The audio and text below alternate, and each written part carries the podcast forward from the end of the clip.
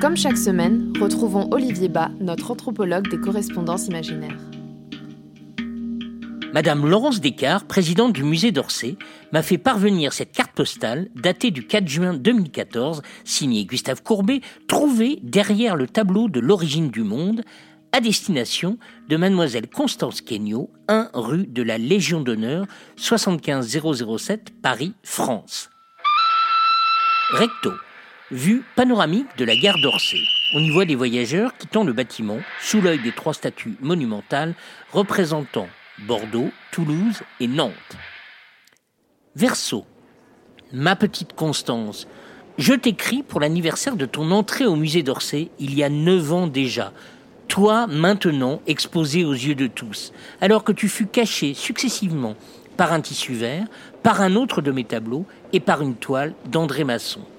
Quand même, quel manque de tact Ils auraient pu te mettre au Petit Palais avec tes deux copines du sommeil, dont Johanna Ifferman, que l'on a longtemps cru être toi.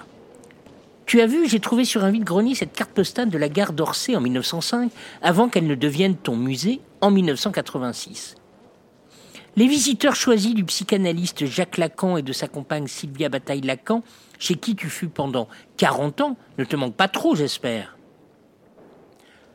Bon, j'ai lu dans la presse que tu étais découverte. C'est à cause de cet Alexandre Dumas fils qui t'a balancé à Georges Sand, même s'il a fait une faute à ton nom. L'origine du monde a maintenant un nom, ton nom, Constance Kenyo, danseuse à l'Opéra de Paris et maîtresse de ce bon Ralil B qui m'a commandé ce tableau de ton con poilu. Parlons de ça, tu sais, je suis exilé en Suisse maintenant.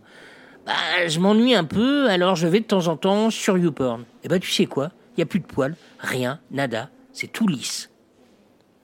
J'espère que tu n'as pas trop rougi quand Déborah de Robertis t'a montré son origine du monde devant tous la semaine dernière. Et j'ai bien ri en 1989 quand j'ai vu l'origine de la guerre, la photo de l'artiste Orlan en ton hommage, mais version masculine.